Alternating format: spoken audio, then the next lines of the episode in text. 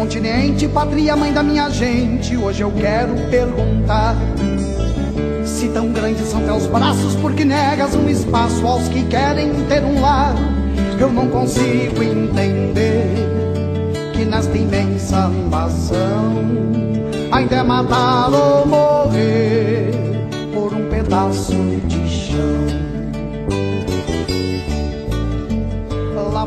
Nas estradas vendo a terra abandonada. É, a gente se encontra aqui, como, como vocês devem ter visto no, no card, para tratar sobre o livro de Josué e mais especificamente sobre o livro que o Sebi elaborou. O Sebi, então, como eu tinha comentado antes, tem do, fez dois materiais impressos, não é, para falar sobre o livro de Josué. Um deles um PNV, que quem tem assinatura já recebeu, e o outro é um livro que a gente costuma chamar livro avulso. Um livro avulso é um livro-livro, gente, não tem mistério. Então, uh, Em Busca de Terra Livre é o nome do livro, uma leitura do livro de Josué, e ele foi escrito por quatro pessoas. Foi escrito a oito mãos, né, Rafael? Então, a gente se, se vai se reunir nas segundas-feiras, às 8 horas, para conversar um pouco sobre o material. Boa noite a todas, a todos, todes. Então vamos aqui hoje começar essa roda de diálogos sobre um livro não tão fácil, que é o livro de Josué. Aí nós vamos descobrindo aos poucos por que, que ele não é tão fácil assim. Né? E aí nós vamos ter que abrir algumas, algumas janelas, algumas perspectivas para ler diferente, para ler o livro de maneira libertadora, de maneira, de maneira a promover a vida. Né? Então, essa é a perspectiva nossa nesse material, Em Busca da Terra Livre, uma leitura do livro de Josué. Então, Rafael, uh, a gente sabe, como tu falou, o livro de Josué é extremamente complexo e, e foi usado, não é, para muitas coisas que, que destoam dos princípios evangélicos. Uh, mas a gente vê que, que o livro ele relata coisas que aconteceram num contexto pré-estatal. Uh, e nós sabemos que o, que o CEBI ele inicia sempre pela vida. Né? A gente sempre trata da, da vida para entender o que, que o texto quer dizer. E aí eu queria te perguntar, nesse contexto do, da, do momento que está sendo escrito o livro de Josué, o que estava acontecendo na comunidade? Quando o livro é escrito, que a gente sabe que o, a, a, a escritura não é ao mesmo tempo do fato. Então, o que está acontecendo nesse momento? Vejam só, nós temos que um pouco, e aí a complexidade desse livro, é que ele faz parte de uma obra histórica que, em primeiro momento, ela foi compilando, juntando pequenos retalhos da história, pequenos fatos, descrições.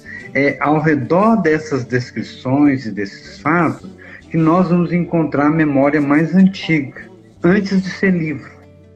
E aí, quando, quando a gente vai pegando essas memórias, essas memórias tentam refletir e trazer muito, muito rico a questão da, da experiência de, de posse da terra, de luta pela terra, de, de, saída, de saída de uma situação econômica difícil para buscar um, um outro jeito de viver, uma outra forma de viver. Isso é a busca da terra prometida. E aí, sempre quando a gente for lembrar de ler o livro de Josué, é lembrar as histórias originárias dos povos que contaram as suas buscas por terra. Da mesma forma, quando nós vamos, nós vamos estudar os nossos povos originários, os indígenas, na, no, no famoso mito da terra sem males, ou vamos estudar as comunidades quilombolas, as comunidades nas periferias, as comunidades e grupos que estão lutando por viver.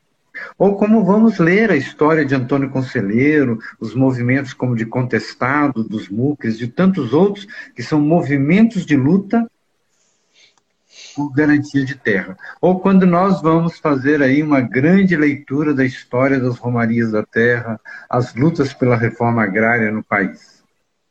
Isso são pontos de onde nós vamos ler e refletir E quando a gente entra no livro de Josué, o contexto dessas pequenas histórias são é o contexto da luta e conquista da terra. Porém, quando o livro é compilado e fazem a primeira, faz a primeira redação e estão juntando essas histórias, essas histórias são colecionadas por grupos que estão com outra leitura. A leitura na perspectiva do Estado. A leitura na perspectiva da conquista de território. A, a leitura, a leitura que implica em expulsar gente, em destruir, em matar, em violentar. Então, quando o livro entra no conjunto de uma leitura estatal, ele já entra com outros interesses. E aí os interesses de quem defende monarquia, de quem defende o Estado, de quem defende o poder. Então, nós temos aí pelo menos um olhar para duas, duas conjunturas, dois contextos. Então, quando você vai ler as pequenas histórias, você tem que pensar no contexto dos grupos de luta. Quando você olha o livro como um todo, com toda a sua costura, você já tem um contexto dos grupos que querem poder. Isso que o Rafael estava comentando é algo que o, o livro aborda. Porque uh, é muito comum a gente ver, por exemplo, se a gente for ao texto bíblico, 1 Samuel capítulo 8, por exemplo, tem condenações explícitas ao sistema monárquico, um sistema onde só um manda. Juízes 9 também, não é? Tem, tem a mesma leitura. E aí a gente vai ver, no, esses textos estão condenando essas práticas. Então vejam só, o que eu estava falando é que toda essa conjuntura dos grupos de luta vão marcar um, um tipo de leitura.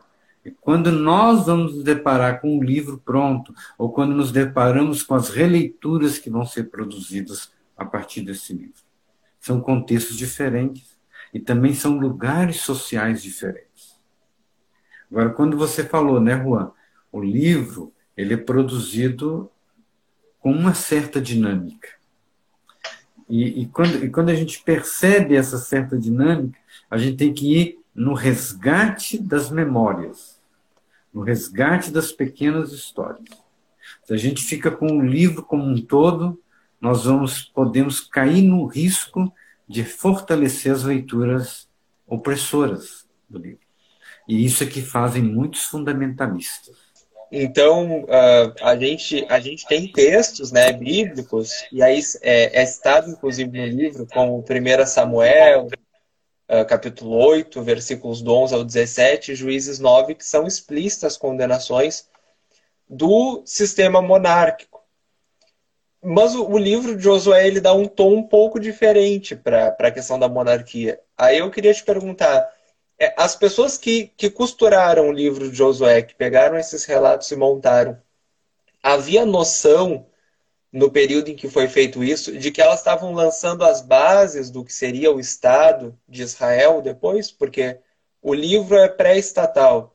E aí depois já, já inicia a questão monárquica. As pessoas que fazem o processo de costura do texto, elas estão tentando legitimar esse sistema?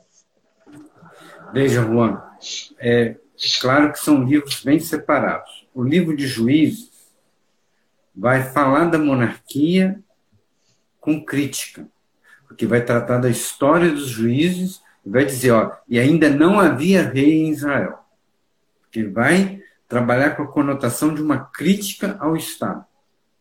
O livro de Josué é quase que como um conjunto, é uma defesa do Estado. Só que o grupo que escreveu Josué não é o mesmo grupo que escreveu Juízes. Eles vão ser colecionados e juntados lá na época do exílio, pela chamada obra historiográfica deuteronomista.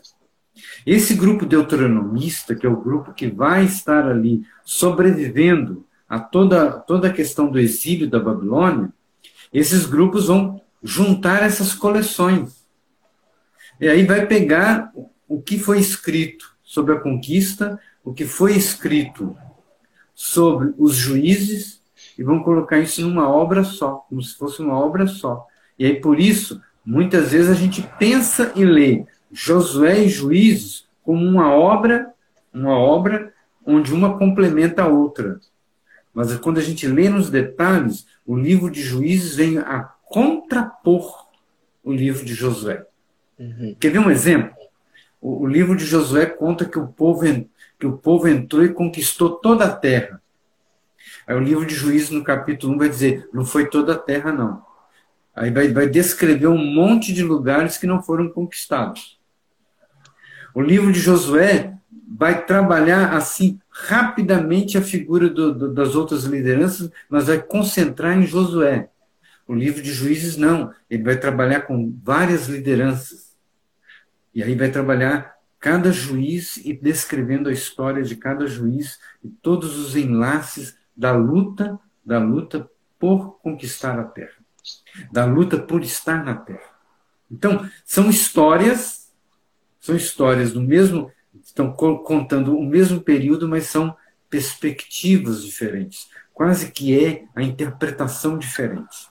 Ó, é a mesma coisa você pensasse assim: a interpretação, a interpretação de um grupo de movimento de luta pela terra, quando vai falar de assentamento.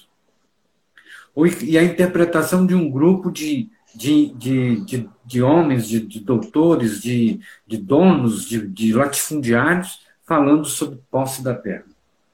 Vão interpretar diferente e vão ler diferente. E muitas vezes, se a, se a terra está sendo compartilhada, vão falar, vão falar muito mal da posse da terra. E se, e se estão falando numa, numa coisa que eles propiciaram ganhos, eles vão falar: olha, nós estamos contribuindo com a reforma agrária. Ou seja, a terra que eles roubaram, a terra que eles roubaram, aí o governo chega lá e ainda paga para eles poder destinar a terra para a reforma agrária. Isso aconteceu muito no governo Fernando Henrique Cardoso. É você pegar na época do Fernando Henrique Cardoso e perguntar para o movimento sem terra o que, que era posse da terra e perguntar para um desses latifundiários, ladrões de terra, que roubaram a terra, ainda saíram ganhando dinheiro do governo para poder devolver a terra para o povo. São lógicas diferentes. Assim também são lógicas diferentes dentro do livro de Josué e do livro de Juízes. O livro de Juízes resguarda a crítica ao projeto monárquico. O livro de Josué vai costurar ali uma defesa da lógica estatal. E, e, e, não é uma lógica só do Estado, é uma lógica do Estado grandioso. É uma lógica, é uma lógica imperialista. E aí, quando a gente está falando de imperialismo, nós estamos falando não, não do, dos inícios da monarquia, nós estamos falando no projeto que vai de Josias para frente de grupos que queriam não só a defesa do Estado, mas do Estado forte, para controlar as nações vizinhas. Então, o livro de Josué serve para isso, do controle das nações vizinhas. É o controle econômico, político, social, ideológico. E isso aparece com muita força no livro de Josué. É, no livro de Josué, entre o capítulo 2 e o 12, nós temos a ocupação da terra de Canaã e 13 a 21 a distribuição dessa terra.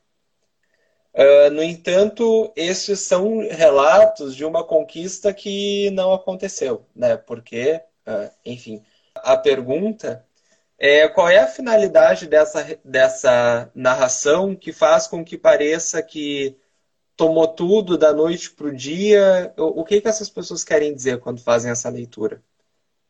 Ao invés do passo a passo, como tu colocou que teve no livro de Juízes. Então, veja, Juan, no, no livro de Juízes, nós encontramos ali é, uma, uma, descrição muito crítica para poder falar de, da história, da luta das tribos, da organização e como que se deu a organização. Quando a gente olha no livro de Josué, ele tem, ele tem duas perspectivas. Lá, lá na, na, nas histórias mais antigas, eles tinham bem presente, naquela costura antiga, duas dinâmicas de contar como é que entraram na Terra. E aí a primeira dinâmica, eles contaram que para poder entrar na Terra e para as montanhas, eles tinham que enfrentar os grupos opressores, como está descrito no livro de Juízes. Eles tinham que fugir daquela lógica. E para fugir daquela lógica, eles tinham que, evidentemente, buscar novos caminhos. E a outra grande dimensão é como é que se daria essa questão da terra. E aí vai trazer muito presente que a terra é herança. Terra é distribuída como herança para os clãs. A terra não é vendida, a terra não é comprada, a terra é distribuída entre as tribos. Essas duas questões são questões eh, fundamentais para o povo na sua luta por terra. Só que quando vão descrever isso e costurar no livro de Juízes, vai costurar numa tônica, onde vão carregar a tinta. E ao carregar a tinta da crítica aos grupos opressores, vão trabalhar isso lá na frente, você tentando denominar quem são os grupos opressores na atualidade, ou quem são, quem são os grupos que na atualidade estão fazendo, fazendo frente, né, a toda essa, a toda, a toda essa, como que se diz, a toda essa organização que lá atrás era era enfrentamento aos grupos opressores, agora eles estão atualizando e dizendo: ó, o grupo opressor é esse aqui, nós temos que expulsá-los, nós temos que destruí-los, nós temos que eliminá-los. Então, o grande perigo é a atualização dessas histórias e que ela vai vir carregada de tinta. Por exemplo, ó, nos capítulos 2 a 12, nós vamos encontrar que eles tinham que expulsar as nações dentro do livro de Josué. Então, eles tinham que enfrentar quem está em Jericó, quem está na cidade de Ai, tinham que enfrentar os reis. E aí, por isso, lá no capítulo 12, termina com uma lista de reis. Reis que foram expulsos. Numa leitura, numa leitura que a gente está brigando contra os opressores, até, até pode soar bem, né? Que nós vamos ter que expulsar todos os opressores expulsar todos esses que estão nos oprimindo. Só que quando eles vão atualizar isso lá na época de Josias, ou na época posterior a Josias, eles estão dando, dando outros nomes e elencando outros que eles estão considerando opressores, inimigos. E aí isso se torna o grande perigo nessa leitura. Porém, a, a chave primeira é nós temos uma luta imensa contra aqueles que nos oprimem. E aqueles que nos oprimem, nós temos que, evidentemente, estar longe do controle deles. Por isso, a vida tribal não se dá na cidade. A vida tribal se dá nas montanhas. Por isso que o livro de Juízes veio corrigir essa leitura que foi se formalizando, se constituindo uma leitura hegemônica de que o povo, o povo ao entrar na terra, expulsou todo mundo e ocupou todo o território. Ocuparam nada. Porque a sociedade tribal, ela foi viver nas montanhas. E lá nas montanhas é que conseguiram estar longe longe dos reis, longe das cidades. E mesmo que o livro de Juízes conta isso, lá no, no Cântico de Débora. Uh, acho que a internet do Rafael deu uma caidinha, mas daqui a pouco retorna. É, é um, uma perspectiva interessante que o livro trabalha, pessoal, que o Rafael está colocando, é que esse livro, Em Busca de, em Busca de Terra Livre, ele trabalha com outras perspectivas que estão dentro do livro de Josué, e como não são a narrativa hegemônica, às vezes a gente não vê. Então ele trabalha a partir da questão do clã da Rabi, do clã Gabaonita. Geralmente a gente foca só naquela liderança que é a Josué, e isso é interessante porque se a Bíblia tantas vezes coloca a questão dos riscos da monarquia, o perigo que é um líder absoluto, uh, por que, que a gente faz essa leitura, mesmo a Bíblia divertindo? Porque a gente acaba sendo tendo a nossa visão um pouco corrompida e alinhada com essa questão dos poderosos. Não é a gente durante muito tempo a Bíblia e as nossas instituições foram praticamente sequestradas, não é? Estiveram nas mãos de algumas poucas pessoas de elites e com o tempo a gente está tá tendo essa esse nosso desdobramento da compreensão desses textos, desses, desses materiais que a maioria do povo não tinha acesso. Então agora, vejam, o, mesmo, mesmo entre a, as igrejas reformadas, não é tão recente o acesso completo ao texto bíblico. Então tem muita coisa que a gente está ainda descobrindo. Então, aquele texto que durante a Idade Média legitimou, nós temos rei porque na Bíblia tem o rei Davi. Agora a gente pode pegar a Bíblia, olhar e dizer: olha, mas o rei Davi não era grande coisa. E aí a gente vai fazendo uma leitura a partir de outras perspectivas, além daquela que, além daquela perspectiva que é a da liderança, né? Que quer se impor usando o texto. Olha, o Patrício trouxe uma questão. Estou com, com um livro do mês da Bíblia 2022 Sabe.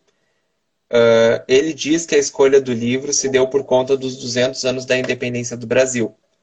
Pode explicar melhor essa perspectiva?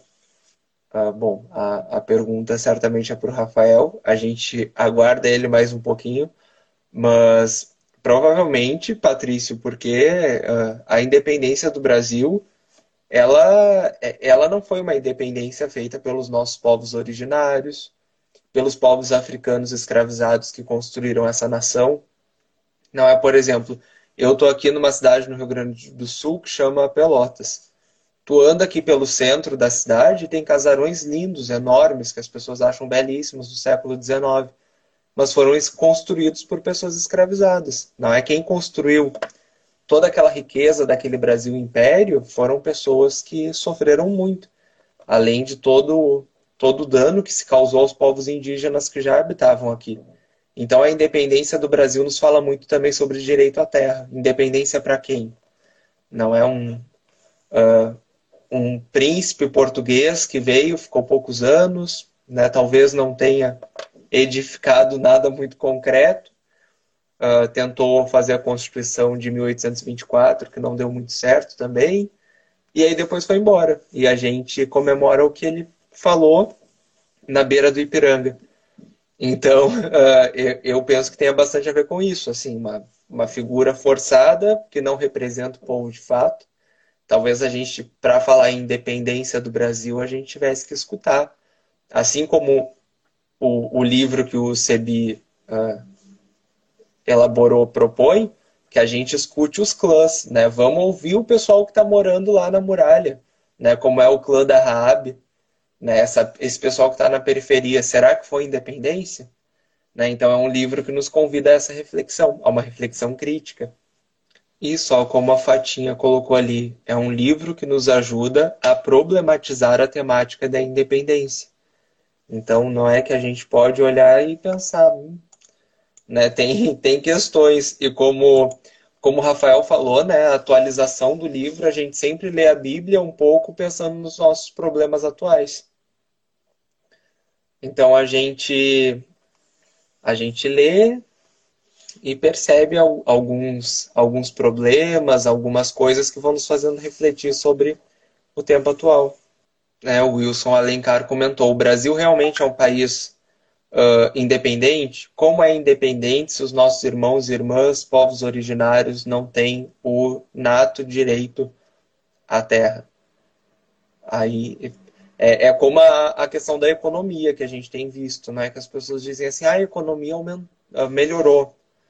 Mas é a economia para quem? Não é? São, são coisas uh, fictícias, porque o ser humano concreto, as brasileiras, brasileiros, os povos concretos, estão, na verdade, passando muito mais fome que antes, enquanto bancos e, e enfim, uh, outras instituições que já eram milionárias ficam cada vez mais. Então, a, a economia, às vezes, quando falam, parece que estão tratando de um jogo de computador, não é? E, na verdade, deixam um pouco de lado a questão do ser humano concreto. Uh, record, uh, retomando então a nossa, a nossa programação, no dia 15 a gente vai ter uma conversa da Fatinha com a irmã Mercedes Lopes, que também é autora do, do, do livro, não é? Em Busca de Terra Livre.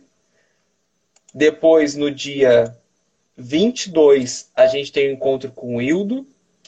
E depois a gente tem no dia 29 o encontro com a Adriana, que são as pessoas autoras, e esses encontros vão ser pelo YouTube do CEBI. Uh, tem um comentário aqui no livro de Josué: a terra foi ocupada. E quem teria direito àquela terra? O Brasil foi independente. E o Brasil ficou independente para quem? Então, são, são perguntas que a gente vai se fazendo, não é? Quando a gente olha para a nossa situação atual. Ó, oh, Fatinha, tu entrou e já tem uma pergunta, então essa eu já vou te entregar. Nas edições do Josué, é possível detectar o ideal expansionista de Josias no exílio, a catástrofe do desmantelamento nacional, a política de Esde e Neemias sobre a proeminência da lei? Então, é, é se seria possível identificar o ideal expansionista? É, sim, sim. É, aliás, né, importante dizer que se a gente não prestar muita atenção no livro, como o Rafael estava trazendo, a importância das memórias populares, né? De uma base do que foi a tradição oral, que, que alimentou o ideal, a luta pela terra, a gente tem de fato no livro é esse esse olhar aí que, que é, essa pessoa colocou, eu não consegui ver aqui quem foi, foi a Ieda, né? Ieda, isso. Isso, que a Ieda traz. Isso é muito forte no livro, que colocar que essa é a moldura principal de quando o livro foi de fato uh, editado, né? Então a gente costuma dizer, né, Juan, que a costura que foi feita foi usado esse fio é, do tempo do Josias, mesmo depois também no exílio, teve mais uma costura feita, mas aquele ideal expansionista que a Ieda trouxe é muito forte. Daí a importância até que você falou também desde o início, da gente ler com muito cuidado. Porque senão a gente fica exatamente com esse olhar sobre o livro, que nem nos dá muita vontade, né, de aprofundar, porque é aquele olhar assim do, do Josué ali com, com o seu grupo, também com uma, uma perspectiva é, muito exclusivista de Deus e de povo, né? Povo escolhido, um Deus único, que a gente sabe muito bem que não era a realidade daqueles grupos no período da conquista da terra, né? Da luta por essa terra. Então, a Veja que a Ieda trouxe aqui vários tempos do livro. O tempo do Josias, que é anterior ao exílio, o tempo do exílio, a perspectiva lá de Esdras e Neemias, que é pós-exílica. Em cada tempo desse, tem uma leitura do livro, ou uma releitura do livro, e algumas costuras que são feitas. Quando a gente agora lê nessa perspectiva do mês da Bíblia, a gente tem que ir desconstruindo essas etapas, nessas né, camadas, e identificando, como nos diz Rafael, qual é a memória popular que está aqui na base do livro. Uhum. E que, como eu também comentei antes, não foi possível é, esconder, mas é, concordo plenamente com a Ieda, a visão expansionista de, de exclusividade de povo e de Deus, ela ficou muito forte na amarração que foi feita do livro. Né? Então, o convite que nos é feito agora é: vamos ter coragem, bastante coragem, de desconstruir. Como você disse, de ler a partir desses grupos que ficaram quase escondidos, né? Como Sim. esses clãs ali que ficaram bem abafados, mas não totalmente. Por isso esse livrinho que a gente está tratando aqui, ele é muito, muito, muito bom para nos ajudar a ler com outros olhos, né, Juan? Fatinha, sabe que o, uh, o Rafael, no capítulo que ele trabalhou no livro, que uh, no capítulo que chama relendo, relendo a ocupação da terra. Ele trouxe essa questão a partir dos clãs, né? Porque a gente fica ali a partir do Josué, o que está acontecendo na corte, e ele trouxe o que estava acontecendo com o povo. Que está lá no texto, mas o nosso olho passa por cima. E, e eu nunca tinha parado para pensar que a Raab, a Raab escondeu os espiões junto com feixos de linho, que ela estava escondendo também. Provavelmente para não pagar imposto na época. Então, vê se não lembra até aqueles personagens do, do Ariano Suassuna, assim, aquela pessoa que tá, tá naquela condição periférica, mas é esperta. Muito esperta. E nós não podemos ler, Juan, Raab como é, uma pessoa. Nós precisamos ler na Raab esse clã, esse grupo, como você disse, que está ali na, no muro, né? É a galera que não tem terra de verdade, mas está num determinado lugar da sociedade e faz acontecer. Né? Então, a, o pedacinho que foi contado dela é muito importante, né? porque de fato diz que ela participa a partir daí da história desse povo, mas é muito mais do que está ali. É muito mais do que está ali, porque, como você disse, como é que eles viviam?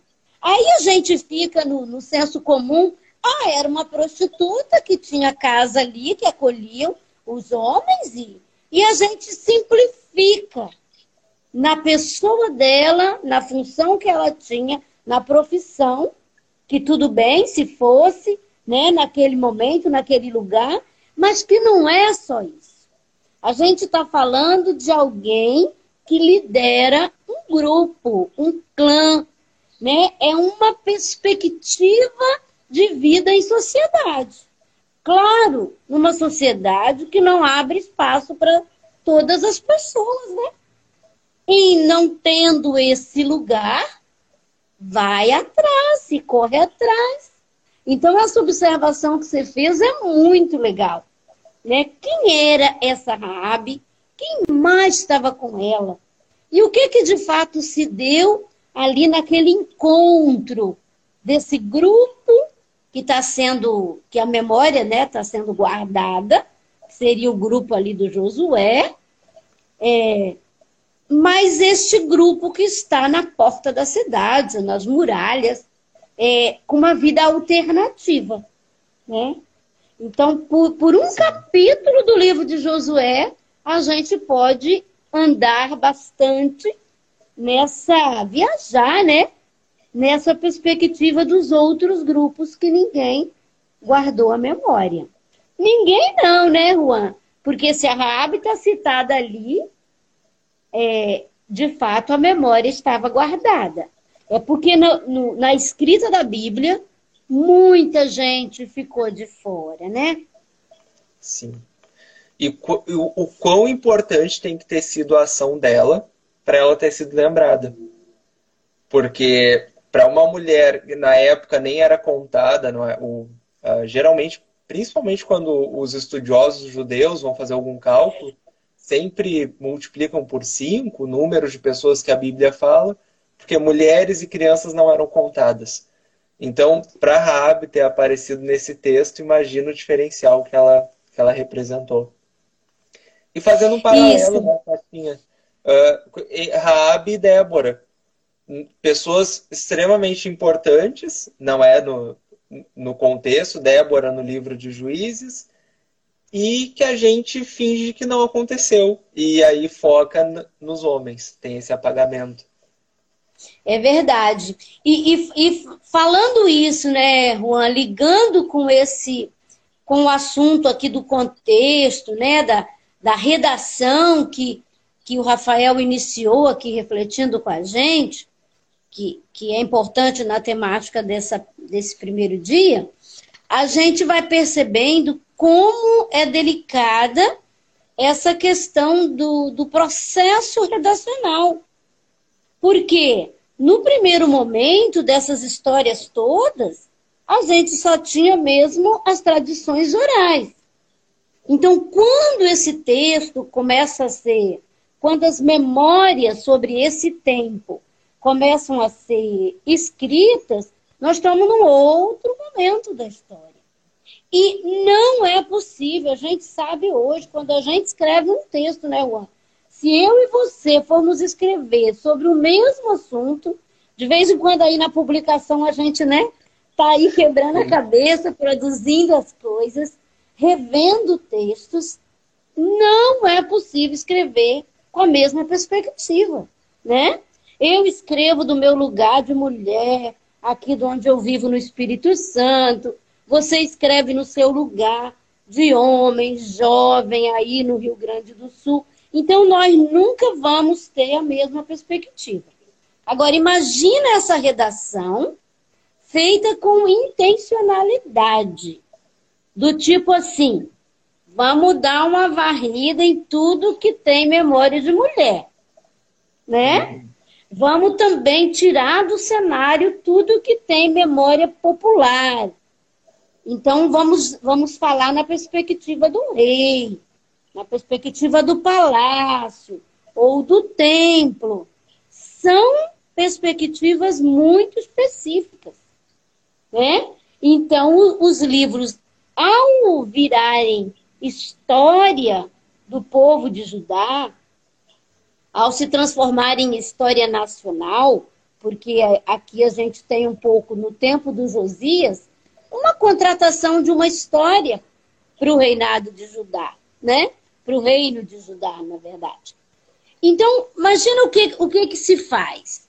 Você não vai deixar nessa escrita ficar muito evidente as memórias do povo, das mulheres, das lutas populares. Você tenta maquiar. E é um pouco o que a gente tem quando lê o livro de Josué sem atenção, sem aquele cuidado de quem está suspeitando, desconstruindo. Mas nós já no CBI a gente está ficando esperto, né? As... Ah, sim.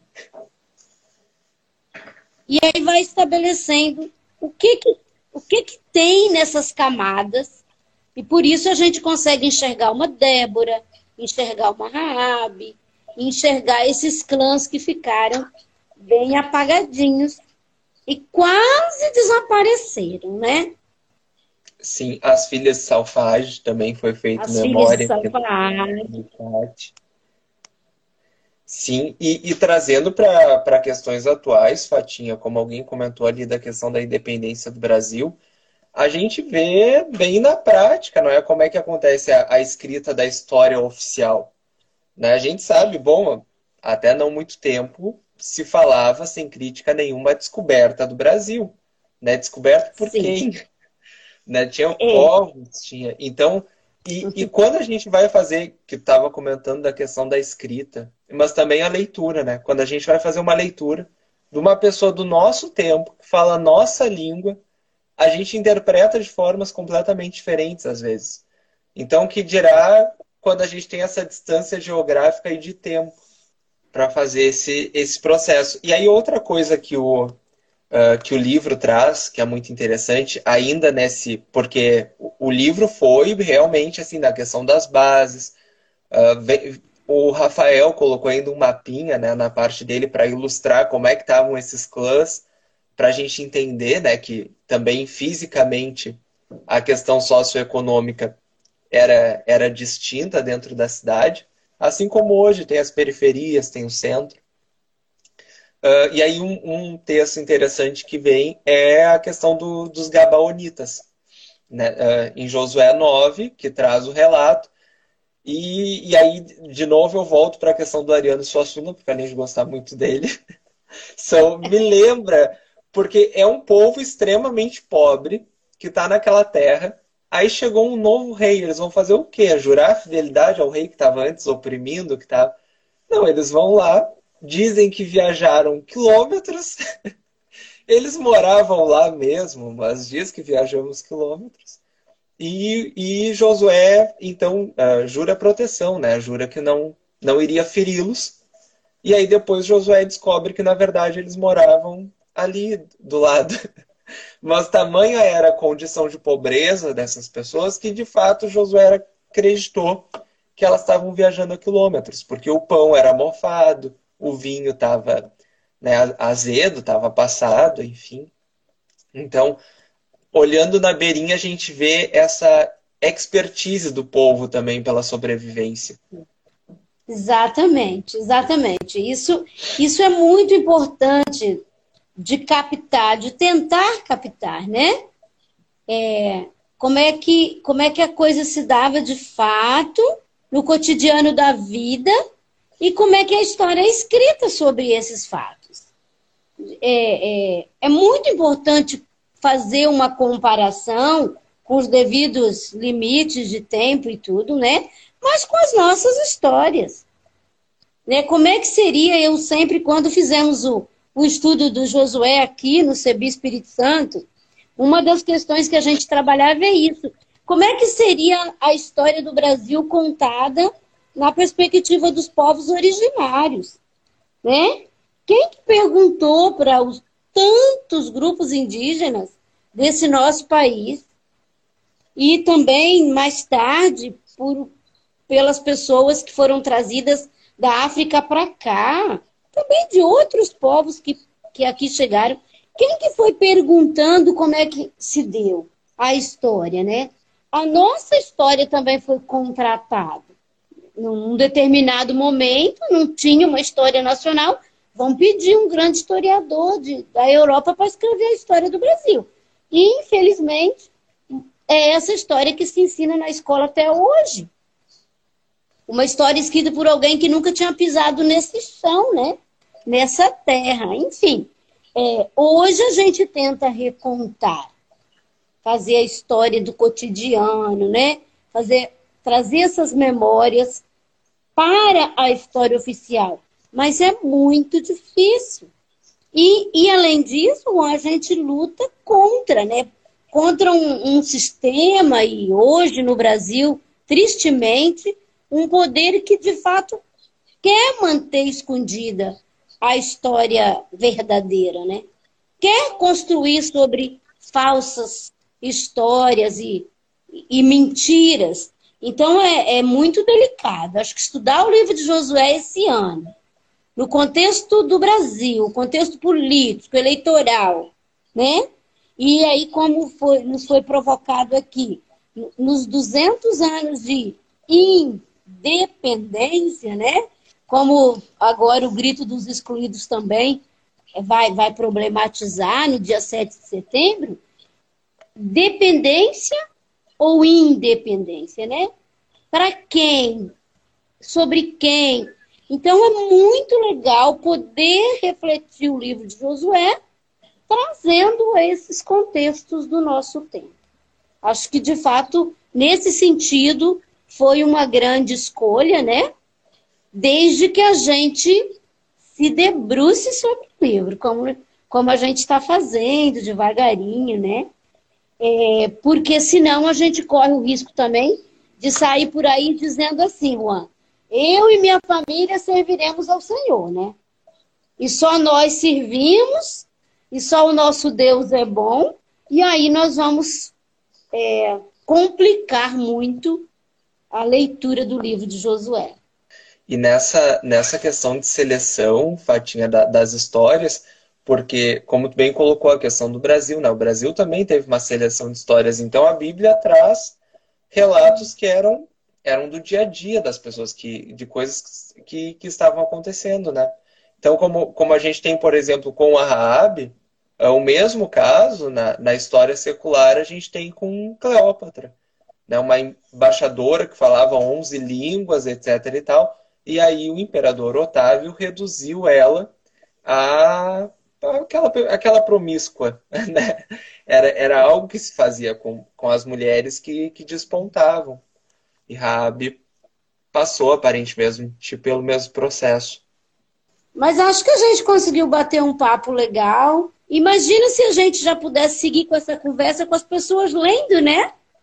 Lendo alguns trechos do livro e problematizando, fazendo perguntas é, sobre o que a Mercedes, o Rafael, a Adriana e o Hildo escreveram nesse livro. vale muito a pena a gente ler esse texto de aprofundamento. E eu acho legal dizer também, Juan, que tem muitos livros bons que foram feitos para esse mês da Bíblia. Mas a gente é, tem esses dois que a gente também acredita muito que vai ajudar. Então, muito obrigado a todas, a todos, a todes. Certo, então. Uh, então, boa noite, pessoal. A gente vai ficando por aqui. Obrigado por terem nos acompanhado até aqui. Até o nosso próximo encontro. E a música que vocês ouviram no início e agora mais um pedacinho no final se chama Procissão dos Retirantes, que é do Pedro Munhoz. Carajás, um massacre aconteceu. Nesta terra de chacinas, essas balas assassinas, todos sabem de onde vem. É preciso que a justiça e a igualdade sejam mais que palavras de ocasião. É preciso novo tempo em que não seja só promessa repartir a terra e o pão. A hora é essa de fazer a divisão. Eu não consigo entender que em vez de herdar um quinhão, teu povo mereça ter só sete palmos de chão. Nova leva de migrantes, procissão dos retirantes, só a terra em cada olhar. Brasileiros feito nós vão gritando, mas sem voz. Norte a sul não tem lugar. Eu não consigo entender nesta imensa nação ainda é matar ou morrer por um pedaço de chão. Pátria amada do Brasil, de quem és, ó mãe gentil, eu insisto em perguntar. Dos famintos das favelas ou dos que desviam verbas pra champanhe e caviar, eu não consigo entender, achar a clara razão de quem só vive pra ter e ainda se diz bom cristão. no Eldorado do Pará, nome índio, Carajás, um massacre aconteceu. Nesta terra de chacinas, essas balas assassinas, todos sabem de onde vem. É preciso que a justiça e a igualdade sejam mais que palavras de ocasião. É preciso um novo tempo em que não seja só promessa repartir a terra e o pão. A hora é essa de fazer a divisão. eu não consigo entender, achar a clara razão de quem só vive pra ter e ainda se diz bom cristão. Por um pedaço de chão, só sete palmos de chão. Pedaço de chão, só sete palmos de chão. Por um pedaço de chão só sete palmos de chão. Por um pedaço de chão, só sete palmos de chão.